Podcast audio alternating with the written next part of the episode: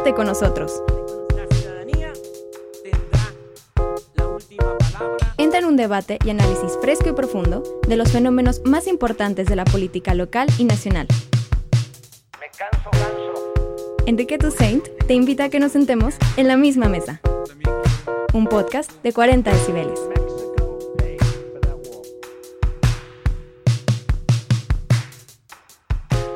Bienvenidos y bienvenidas un episodio más de la misma mesa, el podcast de política exclusivo de 40 decibeles que cada semana hacemos tu servidor Enrique Tucen y mi querido Pepe.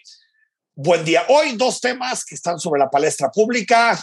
Uno tiene que ver con la inauguración del aeropuerto Felipe Ángeles, 21 de marzo de 2022, y también la carta que publicó Proceso, escrita por Julio Scherer, ex consejero de la presidencia, en donde hace graves, pero gravísimas acusaciones en contra del fiscal Hertz y también en contra de la ex secretaria de Gobernación, Olga Sánchez Cordero. Pepe, ¿cómo estás? Mi querido Enrique, qué gusto estar contigo en la misma mesa. No baja la temperatura política en este país, Enrique. Por, No, por el contrario, cada en- semana, cada semana sube un poco. No sé si es el cambio climático, efecto del calentamiento global O la primavera, ¿no? o la primavera. que ya empieza formalmente, ya empezamos, aunque el calor ya había llegado desde hace varios días, eh, eh, pues formalmente empezamos eh, la primavera. Polémica por el aeropuerto Felipe Ángeles, por el aeropuerto internacional de la Ciudad de México. Hay quien dice, sobre todo los propagandistas del gobierno, que es una obra majestuosa, maravillosa, que se hizo sin corrupción, que le hizo el ejército en tiempo récord, los opositores, los críticos del gobierno dicen que por el contrario, que es una obra de tercer mundo, que no tiene nada que ver con lo que era el proyecto del Aeropuerto Internacional de Texcoco. Si te parece, Pepe, así definía López Obrador la obra en la mañanera de este lunes, la inauguración misma. Escuchamos al presidente y me das tu opinión sobre, sobre la obra. Vamos, vamos, Enrique. Pues yo eh, pienso que está al 100 el aeropuerto, completamente concluido. Eh, pueden bajar eh, aviones las 24 horas, eh, despegar y eh, arribar, las 24 horas, con sistemas modernos de radar. Es eh, cuestión nada más de que las líneas aéreas vayan incrementando sus viajes. Ya en el caso de carga se tiene más eh,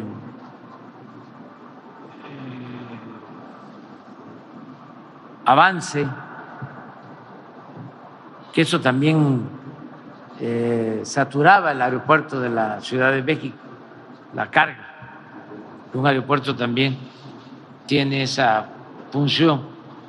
Entonces, este, están terminado, eh, ya se puede llegar al aeropuerto de cualquier parte de la ciudad.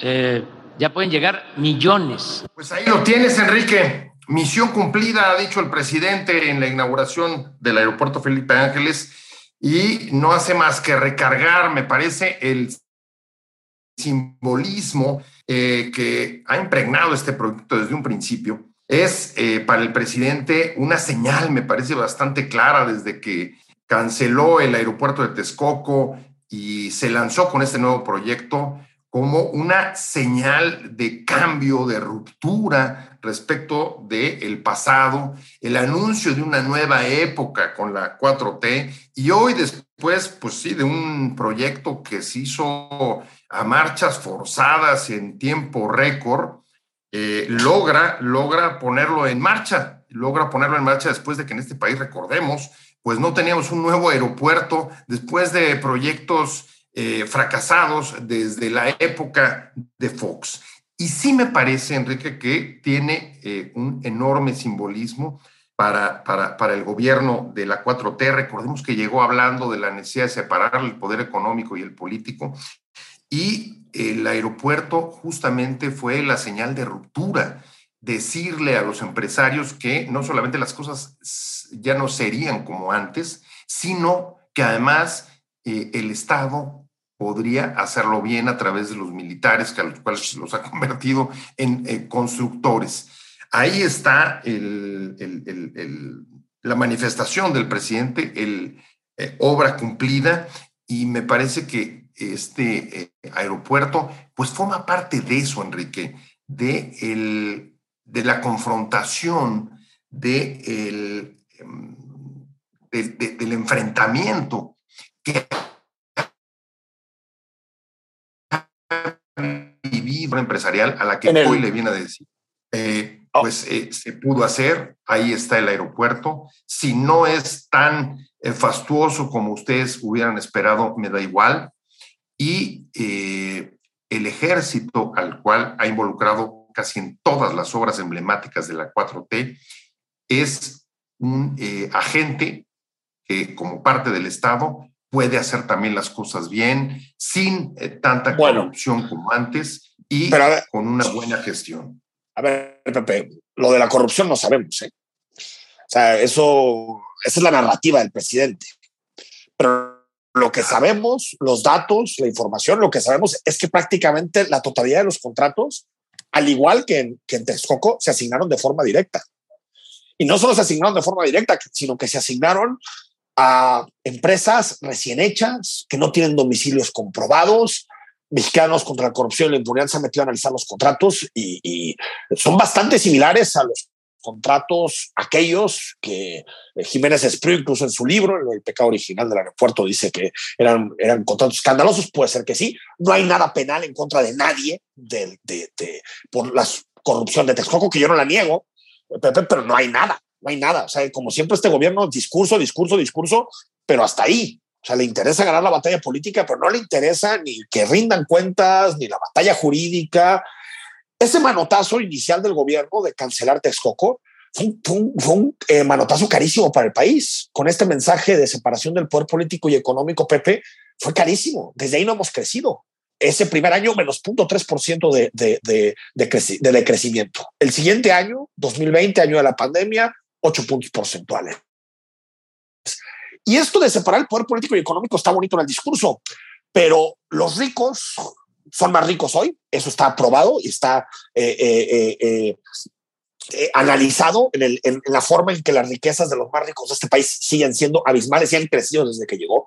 No solamente eso, Pepe los tiene en su consejo de asesores, a los más ricos de este país los tiene López Obrador, son sus aliados. Entonces, bueno, me parece muy discursivo y en términos de proyecto, eh, es imposible comparar Santa Lucía con sus dos pistas, sus ocho vuelos, su desconexión absoluta con lo que suponía Texcoco. Y yo, ahí creo que, que a veces hay una narrativa de creer que los aeropuertos no son importantes, de creer que los aeropuertos son pues como una especie de, de, infraestructura para los ricos y por lo tanto no le tenemos que poner tanta importancia, no tenemos que tener eh, aeropuertos de primer mundo porque eso es sobre todo infraestructura para los ricos. Y me parece que es un grave error los aeropuertos son espacios fundamentales de atracción de turismo, de atracción comercial, económica, y creo que es incomparable eh, eh, un, proyecto como el de Santa Lucía con el proyecto de Texcoco en términos de competitividad del país y en términos de, lo que suponía para el futuro del país, y, es incomparable. Y si nos dicen, es que lo cancelamos por corrupción, ¿y quién está pagando por esa corrupción, Pepe? ¿Quién? Nadie. Tres años después.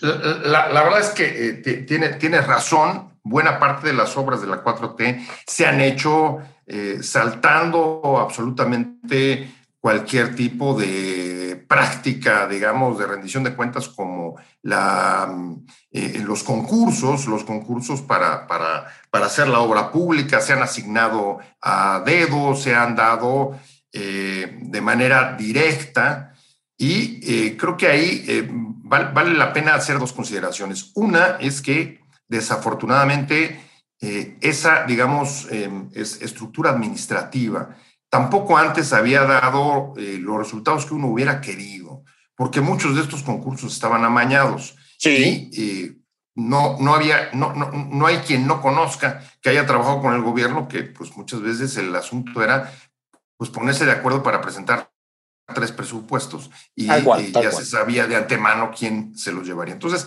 eso me parece que esto, esto lo pone de, de- de- de manifiesto.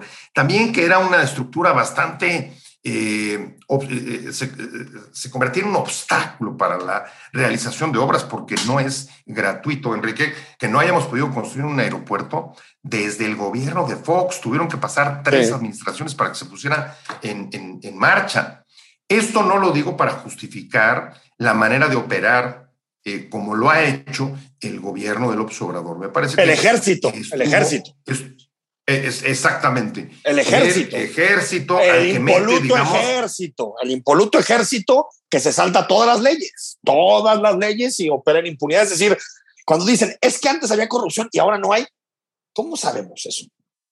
Bueno, creo que ese es un, creo que ese es un punto central y es partir de una premisa que no necesariamente es cierta y lo acabas de decir, que el ejército por ser pueblo y por no haber estado vinculado al- al- al- a las obras de los gobiernos anteriores es inmune a la corrupción y yo creo que no. Yo creo que justamente como cualquier sector que se mete a esta clase de eh, obras, pues necesita tener supervisión y que existan sobre ellos mecanismos de rendición de cuentas, porque nadie te asegura en efecto que el ejército no pueda caer en esta clase de prácticas. Y con, un, con una consecuencia todavía más negativa, porque además, además del problema mismo de enfrentarte a un asunto de corrupción en la obra pública, que eh, pega directamente a la legitimidad del gobierno, en este caso salpica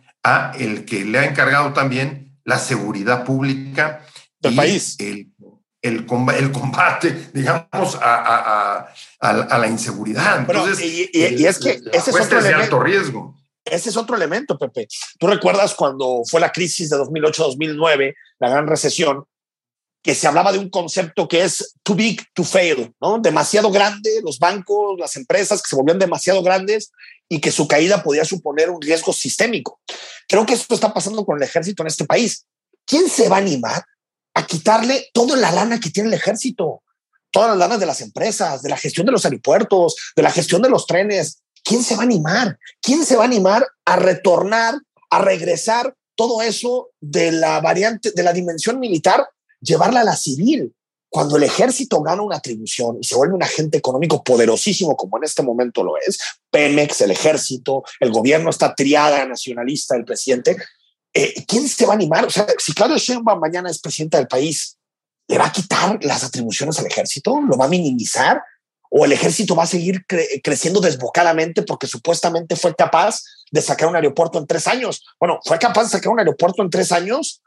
O eso, porque no está terminado, faltan muchísimos accesos, falta muchísima conectividad. Tampoco parece que en el mediano plazo pueda ser solución para despresurizar eh, las dos terminales del aeropuerto de la Ciudad de México. Es decir, lo sacó porque también se puede pasar por encima todas las leyes, pasar como tractor, que se inventaran empresas fantasma para poder dar ciertos, eh, eh, eh, digamos, ciertos servicios para poder terminar el, el- el- aeropuerto de Santa Lucía.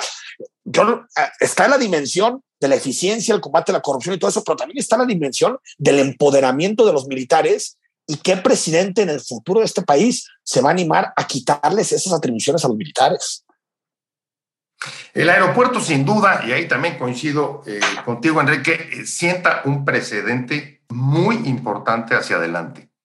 Digamos que esta obra que eh, marca, marca, digamos, la primera gran obra, la el primer mega- megaproyecto construido eh, por el gobierno de la austeridad republicana con el ejército, va a ser difícil que eh, en el futuro eh, pues eh, sea revertido. Y ahí hay dos impactos. Un impacto es el mensaje de el ejército puede hacer las cosas tan bien como lo pueden hacer los privados. Y el segundo, O tan mal, apoyándose en este mismo, o tan mal. apoyándose en este mismo, ¿eh? es o, tan mal, pero digamos que ahí está, ahí está el megaproyecto. El Estado se, se, se, presenta como un actor que puede hacer una mega obra, que puede eh, cumplir con eh, el trabajo de infraestructura. Y este es, digamos, un mérito adicional para que en adelante pues, sea mucho más difícil, como tú dices, que eh, vaya a revertirse o vaya a regresar el ejército a, sus funciones, lejos de todas las que le ha dado el gobierno del Obrador. Y ahí hay un tema, es la dificultad de separar, Enrique, la política y la economía. Contrario, digamos, a, la pretensión del presidente de separar el poder económico y el poder político, que lo logra en términos de confrontación con los empresarios privados, convierte al ejército en parte de un nuevo binomio de política y economía que no es sano hacia el futuro eh, del país. Peligroso. que nuevamente, pero nuevamente Enrique vuelve a eh, ofrecer una, un, proyecto sustentado no solamente en criterios de desarrollo económico, o, sino en clave política. Y creo que hoy el arranque de este, de este aeropuerto, tenemos que verlo también como eh, parte, digamos, de, del calendario político que viene hacia adelante. Para el presidente era urgente inaugurar este aeropuerto. ¿Por qué? Pues lo hemos dicho, porque demuestra que el Estado es capaz de hacerlo, porque eh, marca la nueva forma de hacer megaproyectos en el gobierno de la austeridad republicana, porque demuestra que no fue un fracaso como también en muchos momentos le auguraron sus, eh, sus opositores. Pues sí, es un, es un mensaje político muy simbólico como suele ser este, este gobierno y tan es así que en la inauguración, en vez de eh, que fuera una fiesta para todos, supuestamente para todos, otra vez el presidente a polarizar con tweets de Chumel Torres, a mí, verdaderamente, Pepe, me parece que un jefe de Estado, inaugurando una de sus principales obras, estamos de acuerdo o no estamos de acuerdo con ellas, aquí tú has expresado tu opinión y yo he expresado la mía sobre la obra, eh, más allá de eso, eh, comentar tweets eh, en la presentación sí te habla de la estatura del presidente. O sea, cualquier otro tendría un discurso totalmente distinto, totalmente distinto, pero se dedica buena parte a, supuestamente callar bocas de, adversarios y de tuiteros. Eso te habla de un presidente que es incapaz de unir, que es incapaz de consensuar y después pide que la oposición no polarice. Por favor, si el principal polarizador de la nación es el presidente, y ahí está vinculado lo que nos decías. ¿Por qué? Porque este mensaje es un mensaje de este gobierno es capaz de hacer las cosas porque no somos corruptos. Es que no podemos dar por, por comprar esa versión porque no hay forma en este momento de que sepamos o que podamos aclarar que, en Santa Lucía no hubo corrupción o no ha habido corrupción, porque decías, eh, en gobiernos anteriores se, se, se, armaban las licitaciones y se fingían concursos. De acuerdo contigo, y sido un modus operandi que para saltarse la ley de transparencia y simular. Coincido contigo. Pero pasar de eso a que todo sea asignación directa, pues yo no sé en qué mundo está peor, porque tan siquiera en el otro simulaban. En este son asignaciones directas. ¿Cómo sabemos que no hay tráfico de influencias? ¿Cómo sabemos que no hubo empresarios consentidos, que no hubo militares que tuvieran intereses y que se colaron? Es decir, todavía le falta mucho, mucha investigación y, creo en su momento eh, eh, distintas organizaciones se metieron a analizar los, los contratos de Texcoco y hallaron esto sobre todo de los grandes intereses económicos, eh, eh, eh, Ángeles, el, todo el asunto que tiene que ver con ICA, pero en este sentido, Pepe, nos vamos con un aeropuerto que está, el 77% del aeropuerto está asignado de forma directa.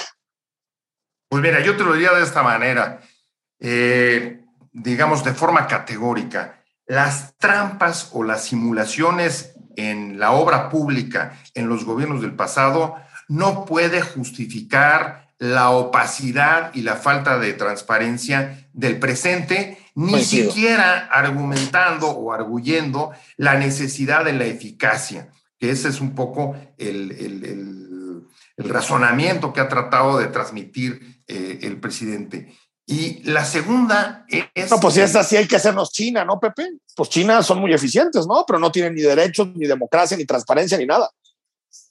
Es que ese es el segundo tema, que buena parte de todas estas obras y los proyectos emblemáticos de la 4T, digamos que se desarrollan en el contexto de una guerra política en el que el objetivo del gobierno es primordialmente echar para adelante su proyecto y demostrar que una época se acabó y que nace con ellos.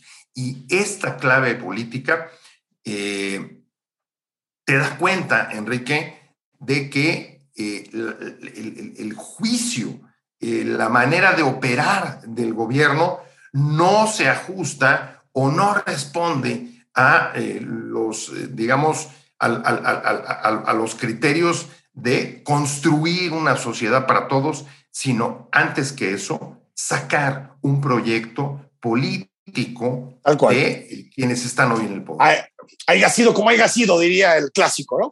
haya sido como haya sido. Oye, Pepe, tenemos que pasar a la novela, porque nos queda poquito tiempo, la novela eh, política que está marcando la actualidad de nuestro país, que viene de largo, este pleito, conflicto eh, que ha venido escalando entre el ex consejero jurídico de la presidencia, Julio Scherer, y el fiscal del Estado, el fiscal general de la República, Alejandro Hertz Manero. Este sábado, hace un par de días, el semanario Proceso publicó una carta extensa en donde Julio Scherer se explica, eh, luego de acusaciones, en particular una del, del, abogado Juan Collado, en donde decía que le había pedido miles de millones de pesos a cambio de su libertad, que Julio Scherer se los había pedido a Collado. Lo que denuncia en esta carta eh, eh, Scherer es que el modus operandi fue distinto y que el fiscal y la secretaria de gobernación estuvieron durante mucho tiempo reuniendo pruebas para irse contra él directamente. Las acusaciones que hace Scherer en esta carta son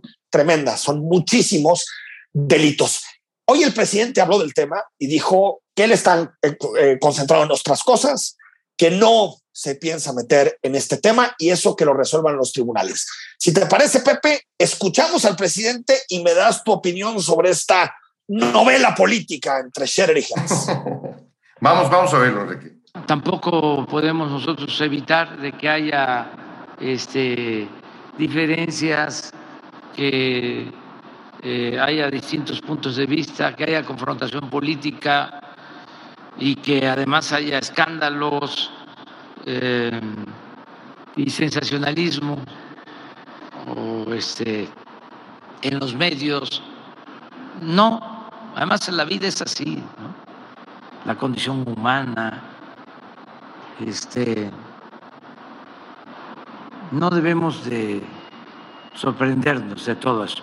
Nada más que el presidente pues está ocupado en otros asuntos, asuntos, este, y eh, tengo yo que priorizar ¿Cómo ves, Pepe? Mira, la verdad es que lo primero que me gustaría destacar, Enrique, es que esta novela política, como acabas de decir, que no es más que el reflejo de las enormes pugnas internas sí. al interior del gobierno, lo que están evidenciando es otra vez el gran fracaso de eh, la Fiscalía Autónoma, la primera vez que tenemos una Fiscalía Autónoma para eh, recuperar, para rescatar uno de los de las heridas más grandes que hay en este país y es la falta de una justicia creíble, expedita, autónoma eh, y eh, accesible para todos.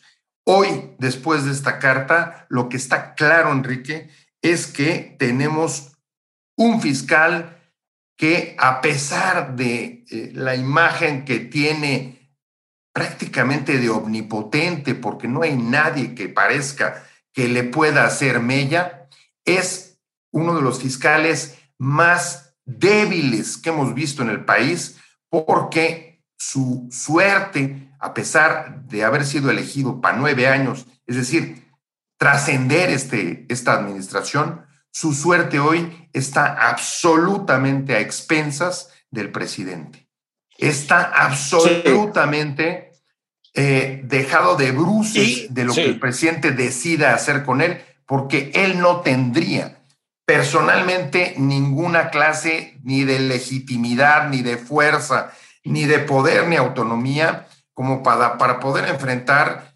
la, el intento o la pretensión o la decisión de destituirlo como procedería desde la primera vez que eh, se filtraron aquellos audios eh, que le grabaron Enrique y que en cualquier otro país, desde luego, habría dado lugar a su renuncia. A su dimisión, a su dimisión automática. Coincido contigo.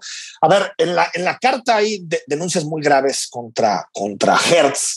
En particular, el uso eh, discrecional de los criterios de oportunidad, que eso es gravísimo.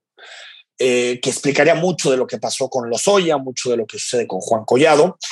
Eso uno y dos, eh, pues digamos, las presiones ejercidas por el fiscal para litigar temas personales, en particular todo lo que tiene que ver con la muerte de su hermano. Son dos cuestiones muy graves que implican delitos eh, y, y, donde el fiscal pues, debería de responder. Pero ¿no te parece, Pepe, que después de las denuncias que ha hecho Hertz, las denuncias que hace Shaura Shera. Estamos como en un terreno en donde es la palabra de uno contra la palabra de otro. ¿A quién le crees? ¿A uno o a otro? Yo, leí la carta de, de, de, Scherer y, y, a mí me cuadran los, los argumentos que da, me, dan sentido lo que dice, cómo lo explica. Eh, tal vez de pronto me cuesta trabajo entender tantos familiares que se le han ido acercando a, a de distintos casos. Yo digo, bueno, ¿no? Eh, eh, pero también puede ser natural porque sabían el problema entre Hertz y Scherer y pues tal vez para gente que veía que por la fiscalía no avanzaban sus temas, pues buscaba la puerta de entrada a través de la consejería jurídica, pero hay delitos graves atrás, hay denuncias graves. El problema aquí es, ¿quién va a investigar eso? O sea, ¿quién, quién investiga al fiscal? O sea, es que ese es el asunto. Decías, está supeditado al presidente, sí, una parte. Pero segunda, tiene una agenda personal clarísima, eh, eh, el fiscal con distintos agentes y en distintos temas. ¿Quién nos podría dar una investigación real sobre estas cosas? Si lo que se está diciendo es verídico no, dice el presidente, esto lo tienen que resolver los tribunales. Sí, pero quien tiene que llevar la investigación es la fiscalía. Es decir, que Hertz se investigue directamente a él. Por lo tanto, me parece que vamos a terminar en esto que tú ya presagiabas, una batalla política, una batalla de egos al interior del, gabinete, una batalla cruenta casi al estilo de las series políticas que hemos visto, House of Cards, de estas series que hemos visto en los últimos años, pero en donde no existe una instancia lamentablemente autónoma e independiente que pueda investigar un caso como este. Precisamente por eso, lo imprescindible de que el fiscal hubiera renunciado o que el presidente hubiera tomado la decisión de... Te separas eh, hasta que no hay una resolución. Te separas hasta que no hay una resolución. A ver, por lo menos, por lo menos. Pero a cambio de eso, ¿qué es lo que tenemos, Enrique? Tenemos una, que el presidente, digamos, que minimiza las situaciones y hasta eh, llega a decir que son normales las pugnas políticas. Tenemos una corte que sale también afectada en su imagen por las grabaciones de Hertz. Tenemos a un fiscal que pase lo que pase, no se mueve de eh, su puesto y todo lo trata de eh, justificar en términos políticos, hablando o tratando de mostrarse como una víctima de eh, una extorsión, como ha dicho públicamente. Mediática. Y tenemos luego, pues, al, al, al, al, al exconsejero eh, legal del presidente, Julio Scherer, que publica una carta diciendo que justamente el modus operandi era al revés. Lo que tenemos aquí me parece que es muy grave y es una crisis que... Eh, y por eso, Pepe, sí, y por eso, ya para ir concluyendo, que nos queda un minuto, por eso se pedía tanto en 2015-2016 una fiscalía de corrupción, una anticorrupción, independiente, que decía el presidente que, que eso lo quería Coparmex para controlar al gobierno y para chantajear No, es precisamente para investigar casos como estos, porque ahorita no hay ninguna instancia independiente autónoma que lo pueda hacer. Entonces vamos a quedarnos con la idea de que cada quien da su versión. Unos le creerán a Sheren, otros le creerán a Hertz, y por lo tanto nos quedamos en términos de rendición de cuentas del gobierno. Y si existe esto, porque son delitos muy graves, no solamente un asunto de grilla, no solamente es un asunto de que se caían mal, eso puede ser hasta natural. incluso lo de Sánchez Cordero con, con, con el consejero de la, de, la, de la presidencia, toda la usurpación de funciones, pues son cosas que pueden entrar dentro del territorio de la política y de la grilla, pero el aparato de la fiscalía con objetivos personales, utilizar los criterios de oportunidad para golpear adversarios, todo eso son delitos gravísimos, pero no tenemos instancia que los investigue.